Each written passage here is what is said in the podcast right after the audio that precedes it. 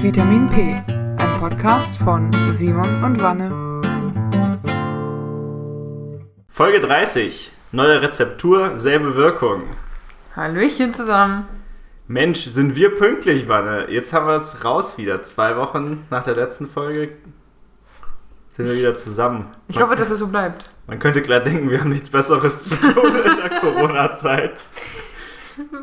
als zu podcasten. Ich finde aber trotzdem, äh, es passiert so unglaublich viel, obwohl wir eigentlich nichts tun. So in, in dem, ja nicht nichts Ja. tun, aber zu Hause sitzen halt. Ähm, und äh, da fangen wir aber vielleicht direkt, steigen wir direkt mit ein. Wir haben nämlich viel Feedback von euch bekommen und, Also, viel, also für so eine Folge verhältnismäßig viel. Äh, das eine ist in, nur indirektes Feedback von einem äh, Freund von uns beiden, der mit uns im Discord hängt, wo ich heute schon war. Äh, der, nachdem ich erzählte, dass wir eine Folge über das Laufen machen, sagte ja, du, ne, also ich würde ja auch schon viel laufen und man würde sich mal schlecht fühlen, wenn ich sage, ja, ich bin jetzt mal offline, ich gehe laufen. Ich darf auch momentan Sportverbot noch diese, also diese Woche und nächste Woche noch, weil mit Antibiotikum dies, das, Ananas. Und dann war, so, war, war das Feedback so ein bisschen Schadenfreude. So, ach ja, ach ja, wer kann momentan nicht laufen gehen? Das fand ich etwas gemein. Zweitens, wo wir beim Thema gemein sind, hat sich meine Familie bei mir gemeldet, ob ich mich weiter mobben lassen möchte im Podcast.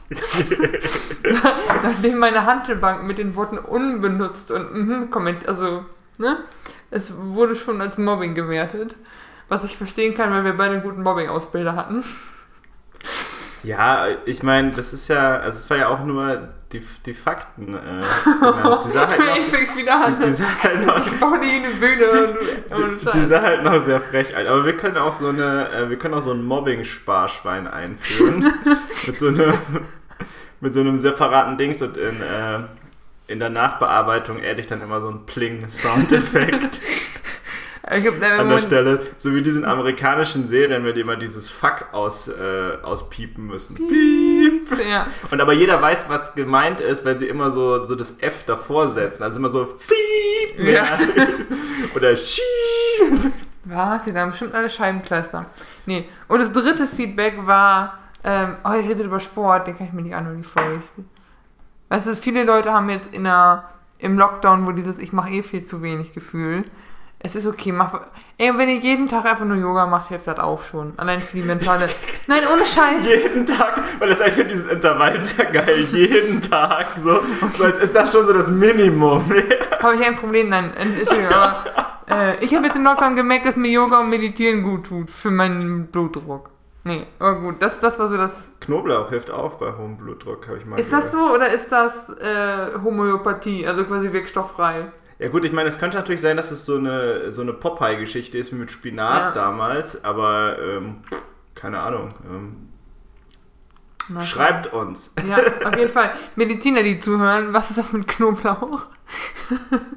Knoblauch ist generell einfach so ein mythisches Gemüse, muss man dazu sagen. Oder so Dracula oder so Vampire, die aus, ausgerechnet gegen Knoblauch sind. Ich hätte ja immer gedacht gegen Zwiebeln. Ja, weil Zwiebeln sind so das fieseste Gemüse. Okay, Ja, wenn du die so schneiden musst. ja, ich sehe es ein. Aber das Ding ist, man kann Knoblauch auch waffenfähig zubereiten. Ich möchte, ich habe mal, du lachst, okay, wir schweifen ab, aber ich habe mal in der WG gewohnt, wo wir gekocht haben mit Knoblauch und dann kam jemand Befreundetes rein und sagte, Leute, man riecht bis ins Treppenhaus, dass ihr was mit Knoblauch macht. Was tut ihr hier? Also, mein ehemaliger, mein ehemaliger Mitbewohner und ich sind schon mal keine Vampire. Und wir haben eine Einmessetruppe mit ein paar Freunden, die heißen die Anonym Aiolika. Weil wir so gerne Knoblauch mögen. Aber Knoblauch ist ja auch geil. Also, Ja. das muss man ja auch dazu sagen. Aber ich finde es so witzig, dass es irgendwie so eine größere, äh, so mythologische Bedeutung hat. Deswegen könnte ich mir vorstellen, dass es ist wie mit Spinat quasi. Ja. Weiß ich nicht, aber. Ja, kommt hin. Man weiß es nicht. Nee, wir sind ja auch nicht der Ernährungspodcast, äh, sondern wir beschäftigen uns heute. Und wir sind tatsächlich vollgepackt mit Themen und das ist generell, glaube ich, ein Problem, das wir aktuell so ein bisschen haben. Es passiert viel, so viel Kleines. Und äh, wie man ja so schön im, im Dorf sagt, Kleinvieh macht auch Mist. Ja. Ähm, haben wir beschlossen, äh, unsere Rezeptur ein wenig zu ändern. Ja. Ähm, Heißt konkret äh, folgendes: Wir werden uns in den nächsten Podcast-Folgen ähm, mehr so kleineren Themen widmen, die einfach in der Welt passiert sind. Ähm, wobei ich auch schon wieder gestehen muss, wenn ich so über den Satz nachdenke, gerade in der Welt passiert, eigentlich sagt man wieder nur so Europa und Amerika, Ja. unsere, unsere Welt. Also vielleicht müssen wir da noch ein bisschen arbeiten, die zumindest für die heutige Folge im äh, westlichen Teil der Welt. Westlicher Teil der Welt ist eigentlich auch so eine richtig dumme Aussage, weil die Erde ist ja eine Kugel, ne? Was? Wenn man so drüber Wir sind- nachdenkt. Moment, wir haben eine Scheibe. Operation Fishbowl. Nee, ich weiß, was du meinst. Also es ist halt, ich glaube, wir haben letzte Woche, vor zwei Wochen angefangen mit dem Satz, wir reden über Themen, die uns beschäftigt haben seit der letzten Podcast-Folge. Ja, Und es sind jetzt, ich glaube, vier Themen, du zwei, ich zwei ungefähr. Richtig. Und ich mir, ich kenne deine Themen, ich habe mich dafür aber jetzt nicht vorbereitet und ich bin blissfully ignorant, wie man im Englischen sagt. Ich bin voll bereit für das Ja. Thema. Aber wir sollten halt dazu sagen, ähm, sie kommen jetzt gerade eher so aus dem Bereich EMEA, wie man so schön sagt, nicht wahr? Ja, also äh, Europe, Middle East and Asia ist EMEA doch, oder nicht? Oh, äh, dann, dann nicht. Äh, ich dachte. Nee. Ähm, äh, äh, äh, oh. Ja, äh. ja, so. wir so glänzen. nämlich. In der neuen Rezeptur glänzen wir mit äh, nicht vorhandenem Fachwissen. Wir sollten, wir sollten auf vorbereitete Themen umschwenken. Umschwenken, umschwenken. Nein, okay, aber dann kommen wir doch mal zum äh, ersten Thema. Äh, da spiele ich jetzt den äh, US-Außenkorrespondent von Vitamin P. ähm, diese Woche vielleicht, oder auch letzte Woche haben einige mitbekommen, äh, Texas, also so ein Bundesstaat in der Mitte, im Süden in der Mitte von Amerika, der wurde von der ja, Jahrhundert-Kältewelle erfasst. Also es ist wirklich kalt da, das sind die Menschen auch einfach nicht gewohnt. Wie auch, Nord, wie auch viele Teile von Nordwestdeutschland. Also meine Eltern waren auch im Schneechaos.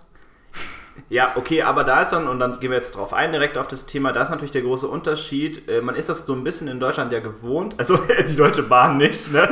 aber der, der Rest Der Deutschlands. deutsche Bürger kennt das, ja. Aber ja, man kennt das ja so. Es, es kann halt, es kann auch mal in Deutschland schneien. So ist das, äh, ist die generelle Devise an der Stelle. Und ähm, aber in äh, Texas oder in vielen Teilen Texas ist man das nicht gewohnt. Ja, das ist da auch relativ platt. Die haben da jetzt nicht so hohe Berge und alles.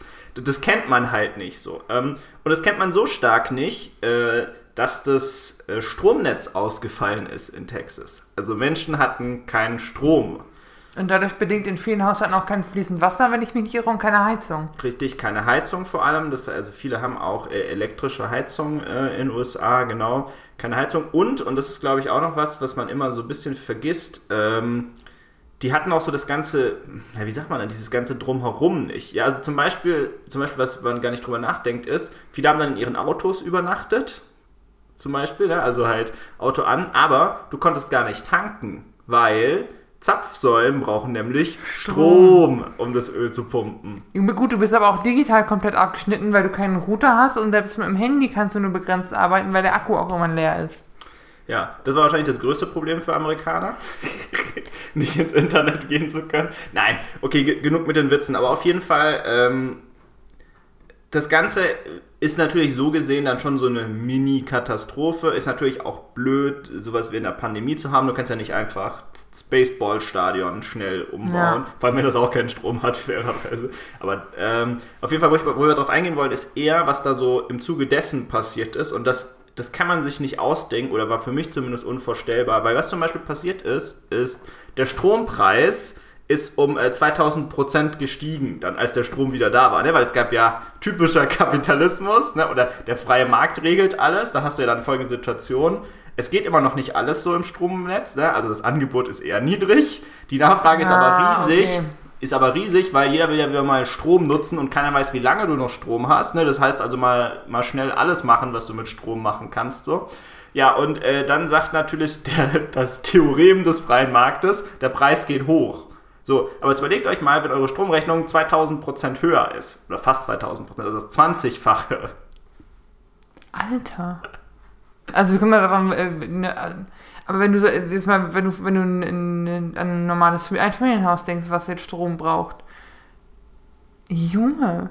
Also es ist halt, und ich habe mich am Anfang, als du das gerade sagst, auch gefragt, so wie, wie funktioniert es denn, dass der Strompreis so nach oben geht? Also, also dann klar, wenn du nicht alle bedienen kannst, kommen mal die zuerst, die sich, die sich mal den Strom leisten können. Die, Alter, das ist halt, das Das ist halt richtiger Abfuck. Ich möchte, ich möchte glauben, dass das hier in Deutschland gebremst werden würde. Und äh, das ist aber das, was ich nicht so richtig in, äh, in Erfahrung bringen konnte, leider.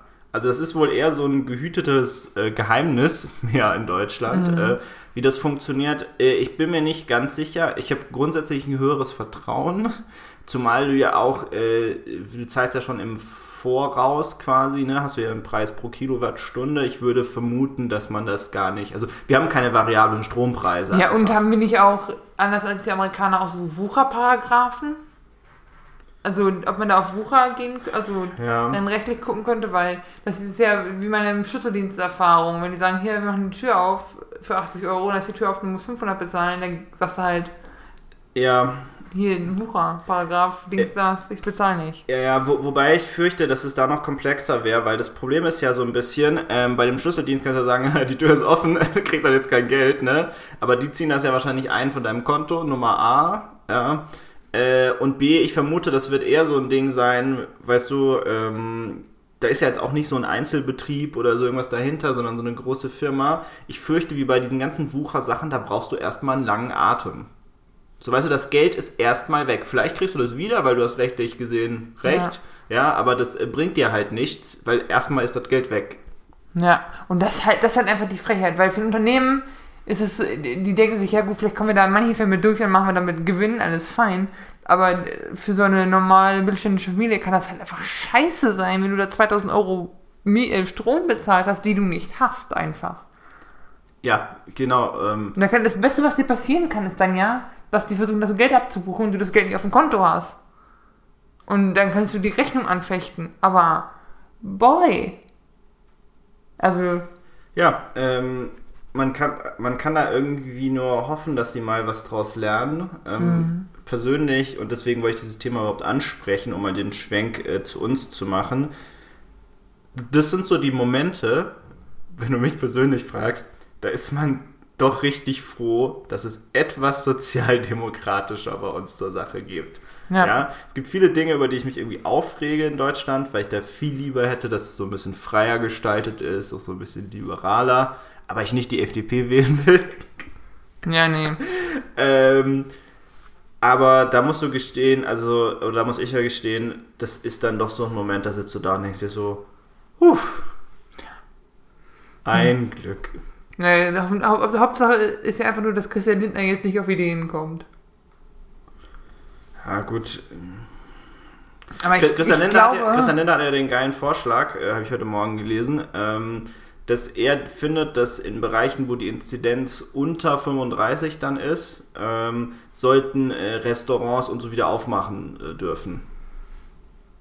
Ja, gerade jetzt mit den Mutanten ist das eine total gute Idee. Ja, vor, vor allem ist das auch das Thema. Stell dir mal, stell dir mal vor, in Offenbach hätte, hätte hypothetischer Fall, ich weiß, aber gibt es die Inzidenz 35. Die jetzt äh, vor der Windhofen fahren. Oder in Frankfurt mit 100 oder aber so. Das haben, das haben sie im Podcast da Generation ja auch schon diskutiert. Wenn du sagst, äh, keine Ahnung, Hessen ist äh, Risikozone und alles dicht, aber in Rheinland-Pfalz sieht es bombastisch aus, dann fahre ich doch mal lecker, äh, locker flockig über den Main und fahre nach Mainz. Ja. Und dann ist aber keinem geholfen. Das wird, und dann und Reisefreiheit, inländische Reisefreiheit. Ich glaube, da würden sich deutsche Politiker fern von halten, das einschränken zu wollen. Ja. Da haben wir schlechte Erfahrungen mitgemacht. Wobei ich mich immer frage, wie schwierig wäre das eigentlich, so einen Landkreis abzuriegeln? Das habe ich mich schon immer gefragt. Aber haben, haben sie das nicht in Heinsberg gemacht? Ja, aber die müssen ja dann was Flächendeckendes machen, weil es wäre ja überall, wo eine 35er-Zone, eine 35er-Zone könnte fast so aus der Verkehrs, mhm. Verkehrssprache sein. Überall, wo eine 35er-Zone ist, müsste man das ja dann entsprechend machen. Aber ich frage mich, wie viel, genau wie viel Aufwand war das denn in Heinsberg? Wie viele Menschen braucht man ja. da? Ähm, weil davon hängt es ja dann auch ab, ob es durchführbar ist. Welche Ausnahmen gibt es? Was darfst du mehr? Was ist. Auf jeden Fall, nichtsdestotrotz ist es immer noch keine richtig tolle Idee, finde ich, weil ganz ehrlich, was würde denn passieren, wenn alles wieder offen hatte? Jeder würde sich mit jedem treffen. Ähm, ja, hätten wir wieder den Spaß. Ja. Also ich finde diese ganze Zero, ich, ich habe eigentlich auf dem Hinweg gedacht, wir reden heute nicht über Corona, aber ich finde diese ganzen Zero-Covid-Sachen eigentlich total super zu sagen, lass uns mal versuchen, unter 10 zu kommen, dann können wir weiter gucken. Aber das sind auch im Prinzip arbiträre Linien. Wo wir jetzt aber schon über Deutschland reden, möchte ich mal auf mein erstes Thema überschwenken, galant, wie ich so bin. Äh, ich bin seit einigen Monaten, äh, seit Mitte letzten Jahres, glaube ich, bin ich angemeldet bei der DKMS und beim DRK, also Deutschen Knochenmarkspende, Stäbchenreinspender sein und beim... Ist das das offizielle Motto? Stäbchenreinspender sein? Korrekt. Ja, ich habe so ein Schlüsselbundding von denen, ich sag's dir gleich, ist das Motto von denen. Und beim Deutschen Rotkreuz, so. Beim Blutspendedienst. In Niederlande gibt es einen coolen Blutspendedienst, die sind ganz nett da war ich, war auch schon in einem Städtenblut spenden. Ähm, Gerade jetzt in Corona wird das gebraucht. Und ich möchte an dieser Stelle, bevor ich mich gleich aufrege, einmal allen sagen, wenn ihr gesund seid und wenn ihr spenden dürft, meldet euch irgendwo an und geht spenden. Denn der DRK Blutspendedienst, ich bin auf der Seite vom DRK Hessen und Baden-Württemberg, weil die zusammenarbeiten. Ähm, die haben so ein Group, Brut, Frau Brinker, Blutgruppenbarometer, wo die quasi alle Blutgruppen auflisten, alle acht, und dann sagen, wie viel die gerade in petto haben. Äh, weil ich immer fleißig Blutspenden gehe, sieht es bei Blutgruppe B Plus ganz gut aus im Moment. Aber das, äh, alles, alles, alles dein Verdienst, ja. Äh, Spendest hunderte Liter Blut jeden. AB Plus geht auch, aber gerade nur, nur positiv, nur negativ, habe ich gerade AB Plus gesagt, AB positiv meine ich, aber null negativ, nur positiv, äh, B, äh, B negativ äh, die brauchen einfach Hilfe. Das heißt, wenn es euch gut geht, die Sachen Und ihr den Bluttyp habt. Also ist nicht null der, den es am seltensten gibt, aber der am meisten verwendet werden kann. Genau, ja. das ist auch so ein bisschen unfair, aber das Ding, aber äh, null positiv konnte zum Beispiel auch mir Blut spenden. Genau. Mit ja. B positiv. Aber, ähm, also die sehen halt alle ziemlich beschissen aus, Entschuldigung, bis auf A, B positiv und B positiv. Also geht bitte spenden und, äh, weil die brauchen es wirklich dringend. Ihr könnt ja damit Leben retten, selbe, selbe wie bei der Knochenmark-Typisierung und bei der Spende. So, jetzt kommt aber der Haken. Ich war da, aber. ich war da und hab so ein Zettelchen, man kommt da hin, kriegt ein Klemmbrett und äh, auch alles Corona-mäßig safe. Du kriegst eine Maske da, weil die nicht wissen, ob du deine richtig auf, also die sind da wirklich penibel mit. Und musst einen Zettel ausfüllen, einmal so Standard und dann hast du noch so einen Geheimzettel, der wird auch anonymisiert, wo drauf steht, erfüllen Sie eins dieser Kriterien, dann müssen Sie unten den roten Sticker abziehen, dann dürfen Sie nicht spenden. Und wenn Sie keines dieser Kriterien erfüllen, grüner Sticker aufs Blatt kleben, dann dürfen Sie spenden. So, und eine dieser Fragen, oder einige dieser Fragen möchte ich mal kurz mit euch teilen. Man fragt, wenn Sie ein Mann sind, sind Sie homosexuell? Und wenn ja, hatten Sie in den letzten sechs Monaten Sex? Ist, dieser, ist das erfüllt, darfst du nicht spenden. Sind Sie eine Frau, die mit einem, im, im letzten halben Jahr mit einem bisexuellen Mann Sex hatte? Nein, du darfst nicht spenden. Sind sie transsexuell und hatten eine geschlechtsangleichende OP, egal wann, egal was? Nein, sie dürfen nicht. Ey, du darfst als Transsexueller darfst du nicht spenden. Wenn du dich, wenn du eine, wenn du Hormone nimmst und oder eine geschlechtsangleichende OP hattest. Das heißt, okay. wenn du, es gibt ja auch Transsexuelle, die zum Beispiel nicht Hormone nehmen und sich nicht operieren lassen wollen, die dürften. Mhm. Aber sobald du, also es ist einfach, diese Regeln und da habe ich dann, äh, beziehe ich mich auf einen Artikel der Ärzte Zeitung, die, die, man argumentiert immer mit AIDS. Was ja, wir, wir wissen, Heterosexuelle können auch AIDS haben. Wollen wir das mal kurz in den Raum gestellt haben. Und auch Lesben können AIDS kriegen. Und das, diese Regelung ist aus den 80ern, aus einer Zeit, wo AIDS noch nicht AIDS hieß, sondern GRID. Gay-Related Immune Deficiency. Also du hast ein Immundefizit, äh, dein Immunsystem ist kacke, weil du schwul oder bist oder so. so. Ach, gay-related. Ah, okay, ich habe das falsch verstanden. Ich weiß game-related und ich dachte, das sei irgendwas oder gang-related. Nee, ich, dachte, so wird, ich dachte, so wird das jetzt auch noch kriminalisiert ah, an nee, der Stelle. Also Hive habe ich wirklich mal eine Zeit lang Grid, was auch, ne, what the fuck. Gut. So. Und was auch mit Richard Nixon zu tun hat, mit dem ich, aber da komme ich später noch drauf. So, jedenfalls. Heute wird alles gecovert. Heute. Amerikanische Geschichte, Blutspenden. Ich schreibe darüber ein Musical gerade. Wir haben alles. Aber dann kommen wir mal zurück zu. Genau, das, dieses Blutspendeverbot riecht mich richtig auf und es geht auf die Knochenmarkspende. Ich kenne Leute persönlich, die sich haben typisieren lassen, die dann angeschrieben wurden, hey, sie sind ein Match. Und denen dann gesagt worden ist, ach, sie sind schwul, nee, sie dürfen nicht wir können ihre Blutspende, ihre Knochenmarkspende nicht nehmen, weil sie könnten ja gefährlich sein. Und das ist so dumm, weil die sowohl diese Knochenmarksachen als auch die Blutspenden testen. Wenn du ja. zum Blutspenden gehst, kriegst du erst, machen die zwei, so drei, zwei, drei Kanülen voll und dann kommt die richtige Blutspende. Und diese zwei, drei Kanülen sind nur Tests. Ob du, die testen alles von HIV bis Schweißfüße, damit die wissen, dass diese Proben sauber sind. Und warum hat man dann diesen Schwachsinn, diese Regel da drin? Das ist einfach nur homophob und Kacke und transphob und was nicht. So, und aber ich, ne, ich könnte mich jetzt so vier Stunden aufregen, aber positiv zu sehen ist jetzt. Okay, warte, aber warte, warte, warte, du, du bist ja einfach zu schnell für mich. Jetzt, Ja, okay. Jetzt, jetzt nochmal. Okay, also, aber das ist doch, das ist ein freiwilliger Zettel. Weil du kannst ja auch einfach Nein ankreuzen. Ja, theoretisch kann, kannst du halt einfach lügen. Ja. Aber es, ja, natürlich. Aber dann verstehe ich auch Leute, die sagen, auch, ich, auch schwule Freunde von mir, die sagen, ich gehe doch nicht Blut spenden, wenn ich da diskriminiert werde. Die, und es ist doch, du musst ja quasi einen Teil deiner Identität selber verleugnen in dem Moment. Oder einfach, das ist doch Kacke. Ja, es, es erscheint mir extrem dumm, aber ich denke jetzt gerade nur prakt, rein praktikabel. Also es ist vollständig. Ja klar könnte ich, wenn ich unbedingt Blut spenden wollen würde, könnte ich lügen. Absolut machbar. Ja, aber was ist denn der Sinn von diesem Fragebogen? Die lügen uns ja nicht an. Ach so, ach so, richtig, ich vergaß. Und der ist ja, der ist ja auch, der ist auch diskret und ist nicht, du, du, wenn du diesen Sticker klebst, weißt du nicht, welche dieser Dinge auf dich zutreffen. Das sind auch noch andere Sachen, hatten sie eine Herztransplantation, bla bla bla bla bla bla. Ähm, aber es ist halt einfach, ich verstehe dann auch, warum Leute, die, warum Leute nicht, also ich verstehe auch, warum Leute sagen, Ah. ich will nicht lügen. Dann gehe ich halt gar nicht hin. Dann könnt ihr mich mal am Arsch lecken, Entschuldigung. Ah, ich habe übrigens herausgefunden, ähm, ich glaube, es geht nicht darum zu lügen, wenn ich drüber nachdenke. Es geht darum, sich rechtlich abzusichern. Hä? Ja, wahrscheinlich. Wahrscheinlich. Wahrscheinlich, wenn du nämlich, wenn du nämlich den grünen Sticker draufklebst, äh, unter, unterzeichnest, aber stimmst du zu, dass die Daten korrekt sind, bla bla bla bla bla, und die sind wahrscheinlich aus der Haftung raus, weil sie sagen, die Frau Brinke hat mich ja damals angelogen, Ja, hätte ich ja nie testen können. dir, aber jetzt mal stell dir mal das, das einfach so ein Worst-Case-Szenario vor. Hier Blutspenden, die kommen zu mir und sagen, Frau Brinker, ähm, ihre Blutspende, äh, sie sind HIV-positiv. Dann ist das für mich erstmal ein Schock. Aber dadurch haben sie mir ja nicht nachgewiesen, dass ich mit irgendwelchen, dass ich mit, also dann, dadurch bin ich ja nicht schwul. Weißt du? Also der Rückschluss funktioniert ja auch nur begrenzt von der Haftung dann. Nee, nee, aber äh, ähm, nicht, nicht, im, äh, nicht im Rückschlusssystem, aber sondern es ist, glaube ich, äh, also denen geht es ja auch nicht um dieses äh, Schulding, sondern das geht ja eher so darum, dass die wahrscheinlich das Notwendigste getan haben, um im Vorfeld Oh, sicherzustellen. das ist wieder German Compliance, Alter. Nee, aber du, du weißt, was ich meine, Ja. oder? So, Mhm. die, so dieses. Aber ich, ich gebe dir recht, den genauen Inhalt der Fragen erscheint mir vollständiger Humbug äh, an der Stelle. Ja.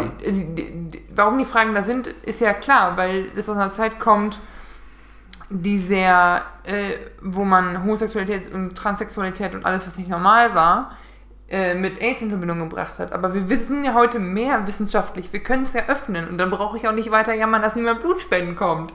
Ja, das ist richtig. Ja, das ist natürlich absolut richtig. Ähm, verdammt, jetzt bräuchten wir eigentlich jemanden vom Roten Kreuz. Ja. Mal kurz jemanden anrufen. Aber äh, dazu zwei Dinge. Da, da gibt es nämlich aktuell Veränderungen in diesem Game. So nämlich. Zum einen hat die erste Zeitung dann auch Leute angefragt und Rudolf Henke von der CDU sagte, ähm, man müsste da diese Blutspenden, äh, es, sei- es sei fraglos, dass die medizinische Sicherheit der gewonnenen Blutspenden in die Sicherheit der potenziellen Empfänger, Empfänger höchste Priorität haben müsste. Im Sinne von, ja, die haben schon ihren Sinn, diese Verregelungen. Ein seichtes Fuck you in die Richtung dieses Kollegen. Und dann müssen wir wieder mit anderen CDU-Kollegen sprechen, und zwar den Jense. Unseren Bundesgesundheitsminister, Jens Spahn. Übrigens Münsterländer, deswegen darf ich ihn Jense nennen. Und auch schwul, oder? Korrekt. Ja. Ähm, der hat nämlich, es gibt das zweite Pandemiegesetz oder das Ermächtigungsgesetz, wie Corona-Skeptiker sagen. Und da gibt es einen Passus in, zum Transfusionsgesetz. Was darf ich Leuten trans. Was ist das ein Verb dazu? Was, welche, was für Transfusion darf ich Leuten geben? Mhm. Und danach kann die Risikoeinschätzung, die zum Ausschluss oder zur Rückstellung bestimmter Personengruppen von der Blutspende führt, im Lichte neuer medizinischer, wissenschaftlicher und epidemiologischer Erkenntnisse aktualisiert werden. Heißt, dieses zweite Pandemiegesetz bietet die Möglichkeit, diese Dinge anzupassen. Das heißt aber, was du mir doch jetzt so äh, indirekt sagen willst, ist, der Ball liegt jetzt gerade beim Roten Kreuz, Ja. oder? Ja. Also es ist nicht, wir dürfen nicht. Und genau das ist halt das, was, es, was die erste Zeit Ärzte-Zeitung hier schreibt. Äh, die Bundesärztekammer ähm, und die und die Bundesärztekammer und das Deutsche Rote Kreuz sagen, nee, wir müssen das, wir können das jetzt nicht schnell entscheiden, auch wenn wir eine ganze Krise haben, wir müssen das mit Ruhe und Augenmaß entscheiden. Aber der Ball liegt beim Roten Kreuz. Also, Freunde, wenn ihr so Rote Kreuz Leute hören, was ist das Problem? Also, was muss ich machen? Welchen, wen muss ich anrufen? Wo muss ich meine Mama hinschicken? Weil das doch meine Mutter regelt. Aber was ist das für ein Blödsinn hier? Ja, das habe ich diese Woche ein bisschen aufgeregt, muss ich zugeben. Also, weil ich es nicht einsehe, weil es unfair ist und weil es dumm ist. Und es wirkt auch äh, sehr leicht äh, änderbar, richtig? Ich meine, Ja. es, es ist, jemand muss in, de, in das äh, Word-Dokument gehen, wo diese Frage. Ja, ist doch so, oder? Also, okay, Ja. ich meine, fair enough, man muss dann vielleicht, weiß nicht, 10.000 neue Blatt Papier ausdrucken, aber also es wirkt jetzt nicht so komplex, äh, um es mal so zu sagen. Vor allem nicht, wenn ich doch in einer Situation bin, wo, also wenn ich das Rot- Rote Kreuz bin, will ich ja was von dir. Also dein Blut. ähm, Ja. Und äh, da sollte es ja in meinem eigenen Interesse sein, gerade wenn ich Blut brauche, ganz dringend, Ja. das dir so einfach wie möglich zu machen. Und sie argumentieren ja auch mit der, mit der Sicherheit und der Gesundheit der Empfänger. Aber wenn ich jetzt jemanden in der Familie hätte, der Leukämie hat und wir finden einen Spender und der ist zufällig einfach mal schwul, dann ist das doch scheißegal. Hauptsache, du kannst diese Krankheit heilen. Ja. Äh, v- Vielleicht äh, schützt es aber auch äh, erz, äh, erzkatholische Priester. Ja, vielleicht können die kein Blut von schwulen Menschen empfangen, Vanessa. Hast du da schon Ja, mal drüber. Ich weiß, nicht, ich weiß nicht, ob man von einer Spende ausgeschlossen wird, wenn man kleine Messdiener anfasst. Echt, das riecht mich so auf. Das ist so, Entschuldigung, ne? Katholische Zuhörer, es tut mir gerade leid. Ihr seid nicht gemeint, wenn ihr, wenn ihr normal im Kopf seid, aber das ist einfach Kacke. Ja, aber ich meine, bluttechnisch gibt es ja auch wirklich nur HIV-Aids und darauf wird ja sowieso getestet. Also, Genau, du testest ja auch, selbst wenn ich den grünen Sticker hinklebe, wird ja mein Blut getestet. Anyway. vielleicht ist es aber so wie das Überraschungsei. Nur jeder siebte Blutprobe wird getestet. Das will ich nicht hoffen. Okay, wollen wir das Thema wechseln, sonst krieg ich Ja. Hoch- Bluthochdruck. Ja, ähm, äh, ich nehme dann mal meine Rolle als Amerika-Korrespondent, aber das ist eigentlich ein globales Thema, ähm, über das wir kurz sprechen müssen, nachdem ich neulich mit Kollegen drüber diskutiert habe und es nicht so ganz klar ist, was da passiert ist. Und zwar ist es jetzt schon ein paar Wochen her. Es geht im Konkreten um die GameStop-Aktie. Im Weiteren gibt es dann natürlich auch noch, äh, sind da noch andere Aktien involviert, wie beispielsweise äh, BlackBerry oder ähm, AMC. Kurzum, was ist da passiert? Vielleicht der eine oder andere hat es gesehen. Die, sogar die Tagesschau hat darüber berichtet, äh, irgendwann mal, so ein paar Tage später. Ähm, und es ist eine recht komplexe Situation. Ähm, ich sehe aber trotzdem, dass ich da ein paar Sachen zu sagen soll, gerade weil es so komplex ist und gerade weil ich Leute auch im privaten Umfeld habe, hab, die so auf so ein paar interessante äh, Investmentideen gekommen sind nach der gesamten Geschichte. Ähm, kurz um, was ist da passiert. Und da müssen wir ein bisschen weiter ausholen, aber ich versuche es ähm, versuch's so weit zu erklären, ähm, wie es möglich ist. Es ist, äh, wie alles im Finanzmarkt, ein bisschen vereinfacht dargestellt, äh, weil wir nun mal auch kein Finanzpodcast sind. Ähm, aber die Kurzfassung ist die. Also, man kann am Aktienmarkt auf fallende Kurse wetten. Du kannst quasi sagen, ich wette darauf, dass die Aktie von BMW fällt. Sogenannte Short-Option. Genau, sogenannte Optionsscheine, äh, genau, und Short genannt. Also man wettet quasi, dass der fällt. Das kann man dann auch sehr detailliert machen, ähm, aber kurzum, das kann man machen. Und wie das funktioniert, ähm, für so im Groben beschrieben ist, du, wenn du auf den fallenden Aktienkurs wetten willst, also wenn Vanessa würde jetzt gerne gegen äh, BMW wetten in unserem fiktiven Beispiel, ähm, ähm, die würde sich am Markt, würde sich Vanessa zum aktuellen Marktpreis 100 BMW-Aktien leihen, ja, ähm, mit dem Versprechen, die in drei Monaten oder so oder irgendeinem Zeitraum zurückzugeben, aber die Aktien zurückzugeben. Also nicht Geld zurückzugeben, sondern die Aktien Ja. wieder zurückzugeben. So. Und wenn Vanessa jetzt eben auf denkt, dass die Aktie fällt, kann sie folgendes machen. Sie kann all ihre verkaufen, all ihre Aktien, die sie hat, kriegt dafür Geld, das anderweitig investieren, ja, in was, wo sie denkt, dass es steigt, entsprechend was mehr Geld macht. Und dann kurz bevor das zu Ende geht, ja, kurz bevor sie die wieder zurückgeben muss, die Aktien, verkauft Vanessa wieder alles, was sie hatte und kauft mit ihrem Geld zum jetzt günstigeren Preis, wenn es gut lief für Vanessa, die BMW-Aktien und gibt sie wieder Zurück. Gibt sie wieder zurück. Genau. So funktioniert das. So. das war jetzt ein kurzer, ganz kurzer Crashkurs, was da, was da passiert. Es gibt noch ein bisschen komplexere Optionen, aber das ist mal Das so. klingt grob. ganz, ganz, ganz kurz. Also, ne, ich, ich fand es sehr anschaulich erklärt. Ich bin jetzt auch nicht der größte Finance-Profi. Aber es klingt für mich wie. Es klingt für mich wie so ein Pyramid-Scheme. Also, ich finde diese ganze, finde diese ganzen Finanzdinger sowieso so ein bisschen spooky und abgefuckt, aber. Es ist äh, Wetten. Also es Ja. ist, es ist, Genau. du kannst Optionsscheine kaufen oder du kannst russisch Roulette, äh, nicht russisch Roulette, du kannst, Entschuldigung, du kannst normales äh, Roulette spielen. Da ist, da ist, da ist kein Unterschied. Ne? Beides ist äh, Glücksspiel. Ja. Nur, dass, dass du halt mit diesen Spielen auch über das Schicksal von Unternehmen entscheidest. Da, dazu kommen wir nämlich jetzt ähm, in dem Fall. Aber jetzt müssen wir noch kurz ausholen, was da passiert ist. Und ähm, faktisch ist, es gibt Indikatoren immer auch, wie viele Optionsscheine sind ungefähr im Umlauf. Ja. Und bei dem Fall GameStop war es jetzt einfach so, da wurde äh, mehr Kapital geschortet oder mehr Aktien geschortet, als es GameStop-Aktien überhaupt gibt. Ja, also das ist, äh, das geht, ja, weil man Optionsscheine ja auch, äh, du besitzt ja den Besitz von Aktien, also warum kannst du nicht auch Optionsscheine auf deine von Optionsscheinen erworbenen Aktien machen äh, und ähnliches. Aber das ist natürlich, Oh das bedeutet aber natürlich, ähm, und jetzt sind wir wieder bei unserem Marktbeispiel, dass natürlich in der Zukunft die Nachfrage nach GameStop-Aktien sehr hoch sein wird. Ja. Ja, weil es gibt ja, es sind ja mehr Aktien versprochen, als es überhaupt gibt. Äh, und dadurch bedeutet das natürlich, dass es hoch wird. So. Schon wieder Angebot und Nachfrage, ja.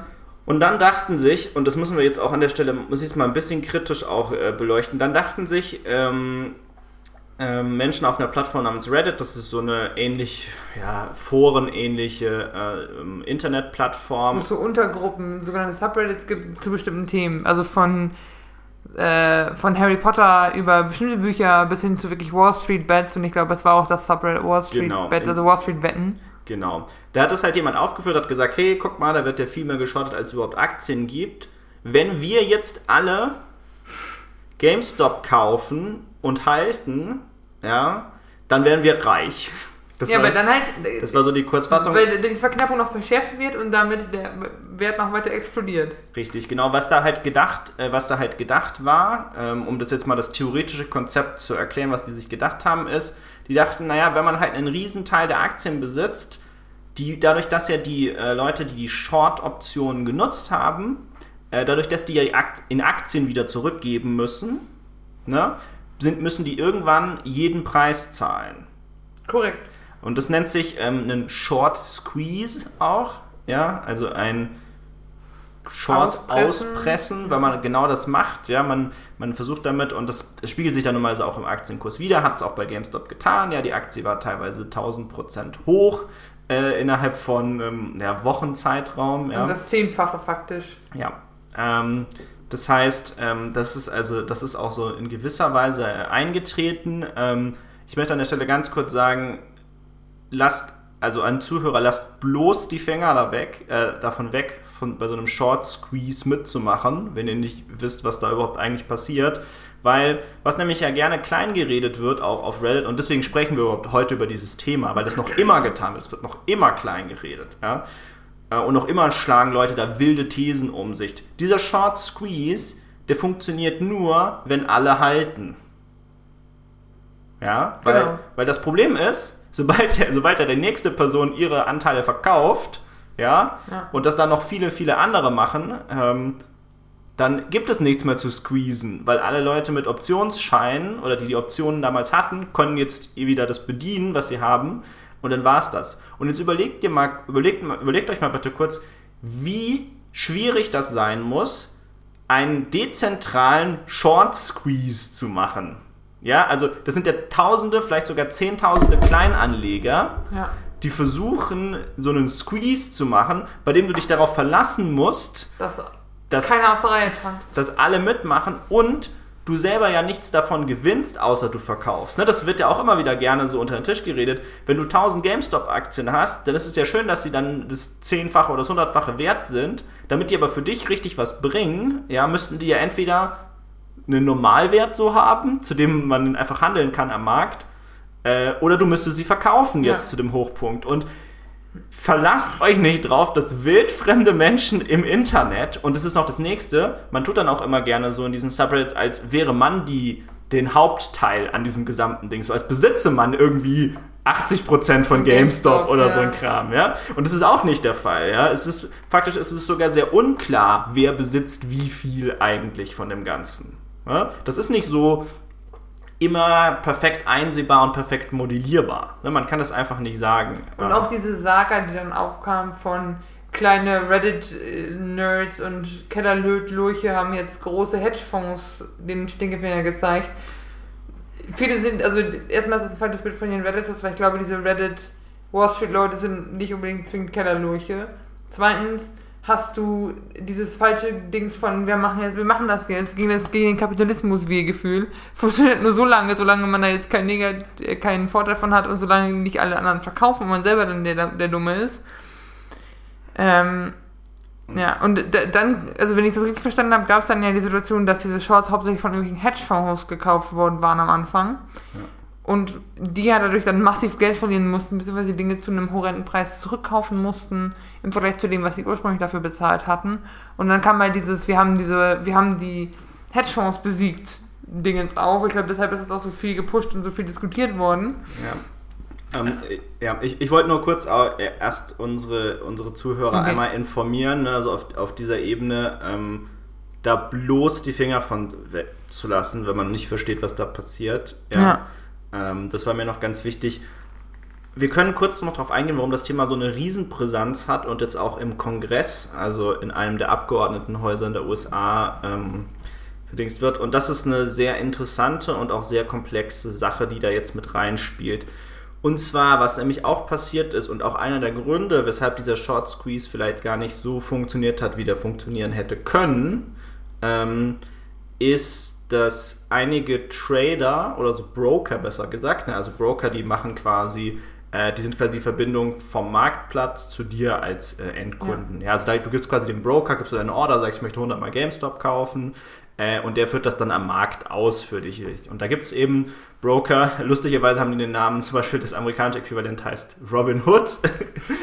ja, ähm, und dann gibt es noch andere, ja, in Deutschland Trade Republic sehr bekannt. Ja. Und äh, diese beiden, ähm, die haben Limits, die haben Kauflimits rausgegeben auf Robin, äh, auf GameStop. Das heißt, du konntest gar nicht mehr, obwohl du es wolltest, konntest du nicht mehr GameStop kaufen. Also dich nicht mehr an diesem Short Squeeze beteiligen. Richtig, genau. Du konntest dich da nicht mehr dran beteiligen, weil du konntest es nicht mehr kaufen oder du konntest nur eine sehr kleine Anzahl kaufen äh, von Aktien. Und deswegen ist es jetzt so riesenbrisant, weil die Frage ist, und das ist eine legitime Frage, äh, haben die Broker damit, damit so ein bisschen äh, ihre Macht überreizt. Weil eigentlich sind ja Broker, wie der Name schon sagt, die stehen einfach nur dazwischen, die wickeln das Geschäft ab ja. in dem Sinne.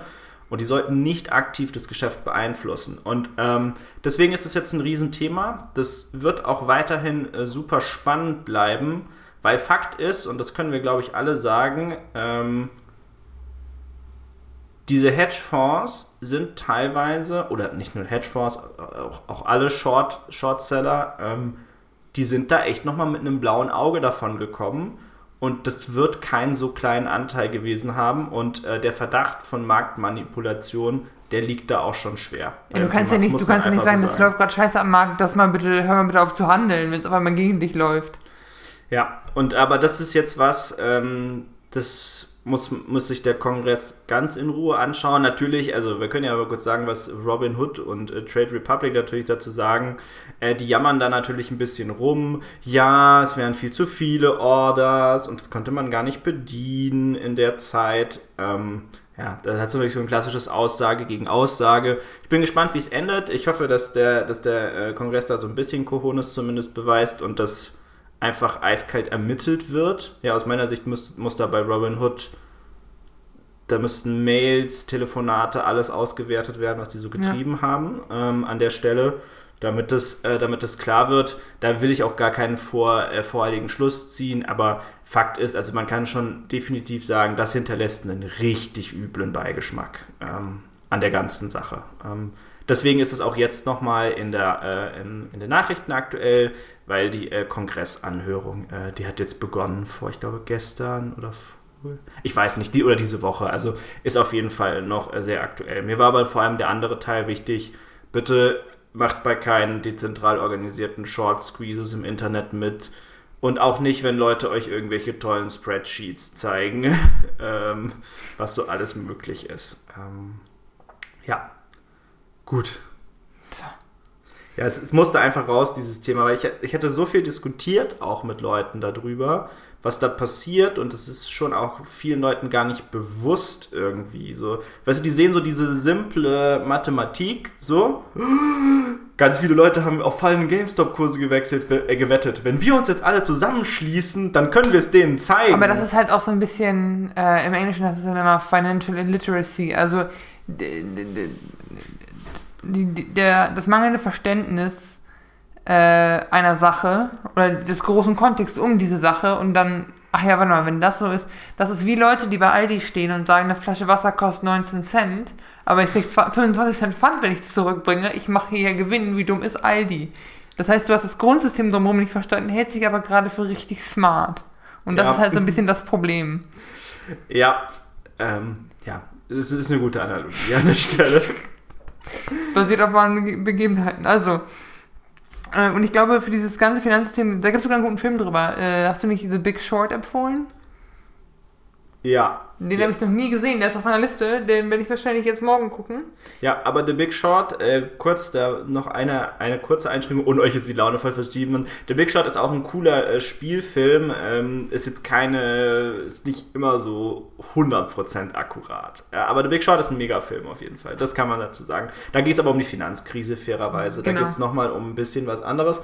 Und da geht es aber witzigerweise eigentlich darum, tatsächlich um so eine Minderheit von Leuten, die gegen den äh, Hausmarkt gewettet haben, also gegen den Hypothekenmarkt, äh, und die tatsächlich recht hatten. Ja. Also vielleicht nicht das beste Beispiel, aber das ist auch nochmal ganz kurz äh, bei diesem Thema, bei The Big Short, auch da sind viele relativ erfahrene Investoren auch dabei. Ähm, bitte stellt euch da nicht irgendwie auf eine Ebene nee. mit, mit denen. Ähm, Seid bitte vorsichtig, Leute. Ja. Gehen wir Deutschland ja auch mit der Telekom-Aktie, wo viele Leute ihre Rente verloren haben. So, aber wo ich gerade von Filmen anfing, jetzt noch. Ich baue mir heute Brücken, das ist unfassbar. Krass, ich habe hab wieder unbeaufsichtigt Netflix geguckt. Und ähm, wenn ich in Trailern Eddie Redmayne sehe, muss ich immer diese Filme sehen, weil Eddie Redmayne, ich habe so eine Schwäche für den. Äh, ich finde den sehr putzig. So, es geht um, und hier wird es weniger putzig. Der Film ist eine Netflix-Produktion. Sie heißt The Trial of the Chicago Seven, die Verhandlung der Chicago Sieben. Was mich direkt zur Frage bringt. Wer sind die, die Chicago Sieben? ähm, das ist ganz witzig, weil man will jetzt davon ausgehen, es gibt, gibt sieben Angeklagte, es gibt acht. Und die Tatsache, dass es diesen achten gibt, ist schon Teil des Problems. Also, ähm, ich muss dazu ein bisschen geschichtlich ausholen und das Problem ist jetzt, mein amerikanisches Geschichtswissen basiert meist auf Gründervätern, die Rap-Songs singen. Also ich als Hamilton-Fan, ich musste mich jetzt wirklich auf, auf man, äh, nicht so, äh, auf Teile der Geschichte fokussieren, die nicht so weit her ist. Es spielt, es, wir reden von 1968. John F. Kennedy ist tot und sein Vice President ist jetzt im Amt. Im Amt. Die, es gibt, es steht die, der Partei der Demokraten, die Democratic Convention in Chicago an. Äh, Ende August 1968. So, und jetzt siehst du am Anfang von dem Film, wie Leute sich aufmachen zu dieser Convention. Darunter so Yippies, also so Leute in Bartekhemden und fusseligen Haaren, ähm, Abby Hoffman und ich glaube Jerry Rubin heißt der andere. Äh, Abby Hoffman wird gespielt von Borat. Äh, also Sasha Baron Cohen. Ja. Der auch richtig abliefert. Ich habe ja sonst nicht so viel von ihm gehalten, aber er liefert richtig. Aber die Borat-Filme mir nicht gefallen und in Sweeney Todd war seine Hose mir zu eng. Aber in dem Film ist er gut. Und äh, ander, darunter hast du auch noch David Dellinger, der ähm, quasi okay, auch. aber worum geht's eigentlich? Achso, Entschuldigung. sorry, wenn es zum Film nötig ist, musst du mich ablenken. Also es geht quasi darum, dass um den Parteitag gab es massive Demonstrationen mhm. gegen, den, gegen Richard Nixon, der von den Demokraten ins Amt. Nee, Quatsch. Nee, der von den Republikanern ins Amt geschickt wurde, aber die haben sich überlegt, Alter, warum stellen die Demokraten nur Schwachköpfe auf? Das kann nichts werden. ist auch ein aktuelles Gefühl davon an. Äh, ja, Also die Hippies haben zum Teil äh, ein Schwein nach Chicago gebracht, Pegasus der Unsterbliche, und haben den dann als Kandidat für die Demokraten aufstellen wollen und so ein Scheiß. Also es ist ziemlich... Aber diese Proteste, so witzig sie klingen und so sehr sie nach Woodstock und Hippie klingen im Park, sind gewaltig eskaliert. Also wir reden hier von Verhaftungen, Polizeigewalt, Straßenschlachten. Das ist das, worum es geht. Aber da, im Film siehst du davon nicht viel. Denn der Film spricht von der Convention und springt dann direkt zum Verfahren gegen die Chicago 7, die als die sieben zentralen Unruhestifter und, Gr- und die Gründe für diese, weil das die Anführer der Bewegung sind, der, der Yippies, der Studentenbewegung und und und, diese sieben sollen da jetzt verknackt werden, weil denen vorgeworfen wird, sie hätten die Gewalt gegen die Polizei angezettelt und die Polizei hat sich nur gewehrt, also werden jetzt Unruhestifter verknackt und als ja, was, Verschwörer, Terroristen, was die Amis sich so überlegt haben damals. Und interessant ist, also das ist alles im August 68 passiert, im März 69 geht das Verfahren los und was, was der Film sehr gut macht, ist, er zeigt, dass die Angeklagten einfach auch nicht zusammengehören. Diese Bewegungen haben sehr unterschiedliche Ideen. Während der Studentenbewegung von Tom Hayden er sagt, wir müssen mit dem System arbeiten und das umbauen, sind halt die Hippies und Abby Hoffman eher so auf der Schiene. Wir müssen, das hier ist ein Schauprozess, wir müssen, wir müssen gegen das System gehen. Sie treffen auf einen Richter, der sich so dieses Amerika der 30er zurückwünscht, mit alle tragen Anzug und, ne, so. Und spannend wird es halt, sobald der Achte auftaucht, der achte Angeklagte, der nicht an den Riots beteiligt war. Er gehört, er ist der lokale Vorstand von Black Panther in Chicago. Er hat eine Rede gehalten an dem Tag. Und das ist das, warum er da sitzt. Nicht, weil er an den Riots beteiligt ist. Das heißt, dieser Film redet über, über den Vietnamkrieg, gegen, die sie, gegen die sie auch protestieren. Äh, zeigt so ein bisschen das, äh, den, den hin historischen Hintergrund, der da passiert, aber redet auch über diesen brutalen Rassismus. Und es gibt auch Szenen in dem Film, wo ich da saß, die ich Nicht nicht haben, spoilern, bitte. Nee, aber die ich nicht haben konnte, weil es wirklich so on the nose ist. Und das ist halt Teil des Problems. Der Richter Julius Hoffman wird halt so Karikatur-evil gespielt. Also es ist wirklich so, stell dir das Schlimmste vom Schlimmsten vom Schlimmsten von einem US-Republikaner vor. Also, dass der keine, dass der nicht nebenbei.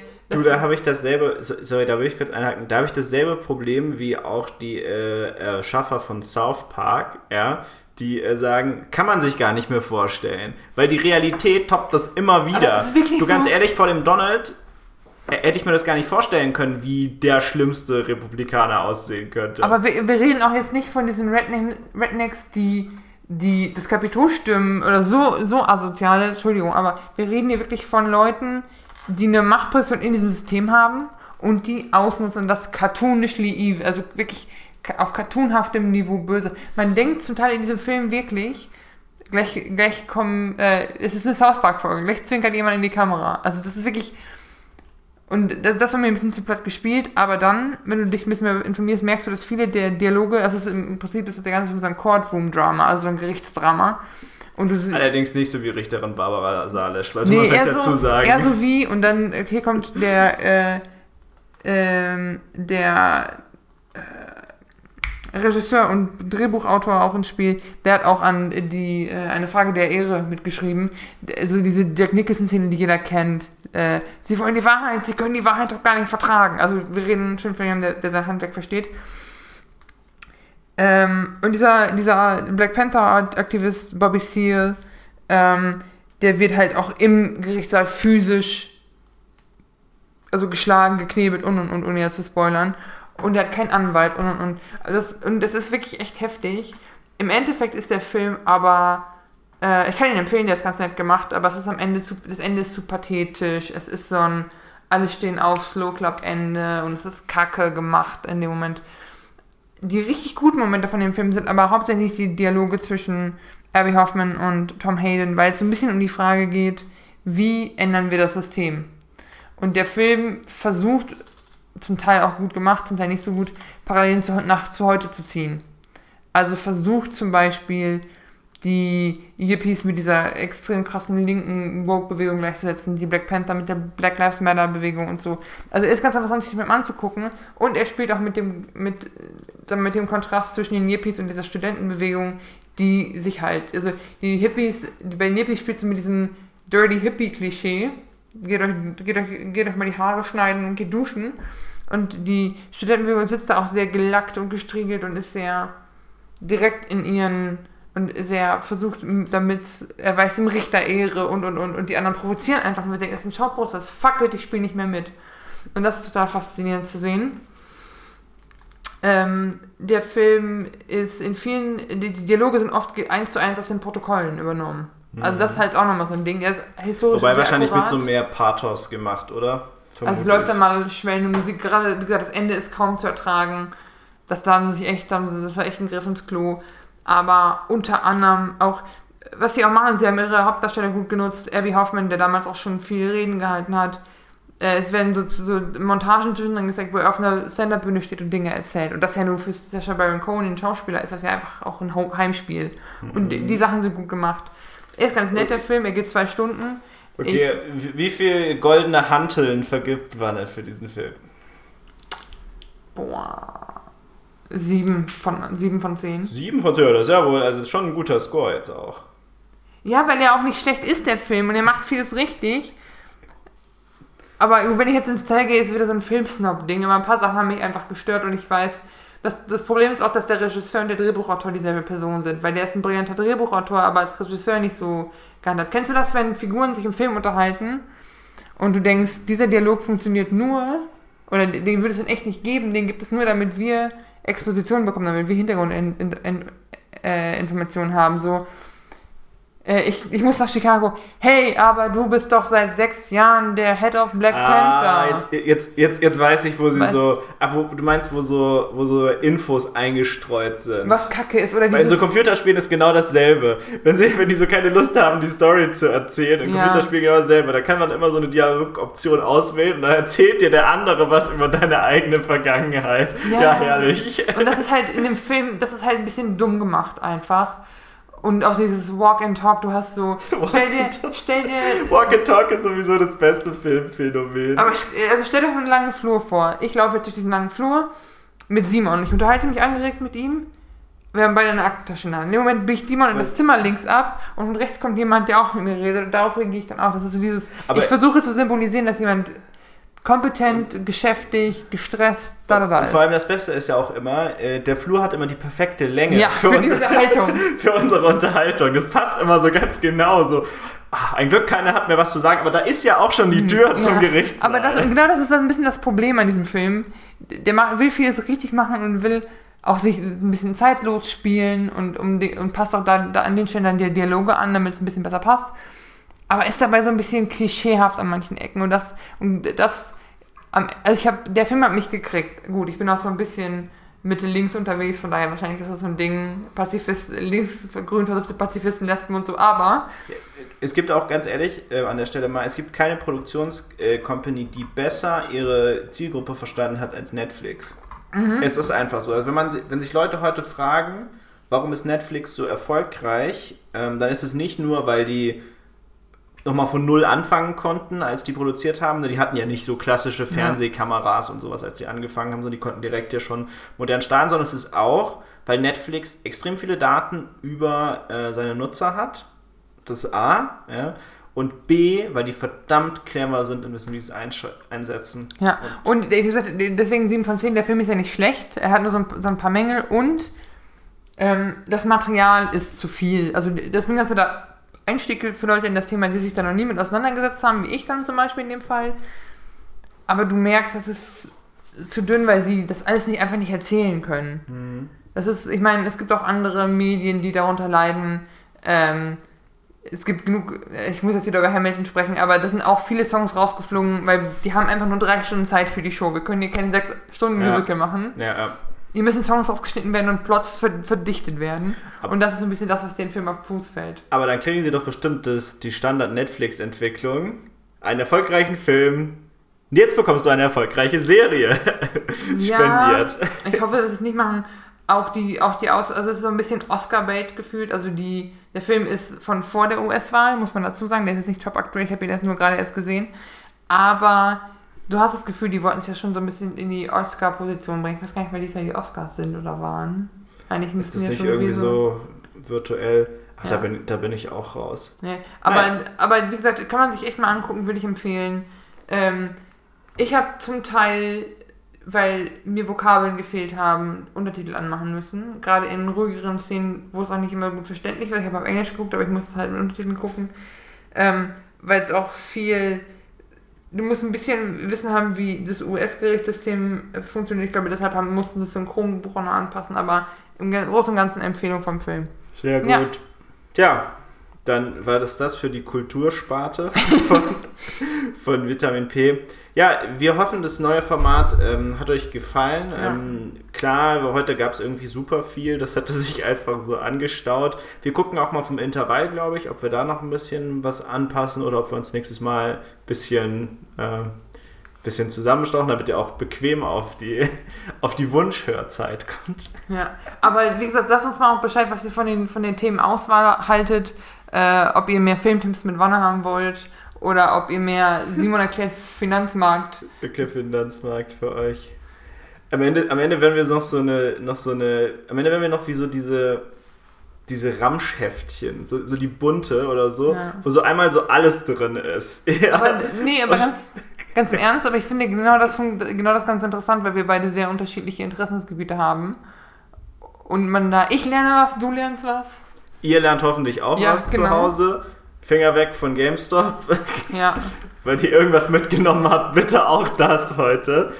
Ähm, ja. Geld verliert man immer schneller, als man es gewinnt. Ja. Leider. Euch noch ein schönes Wochenende und äh, mit den Worten von Felix Lobrecht, seid lieb zueinander. Bye bye. Bye bye.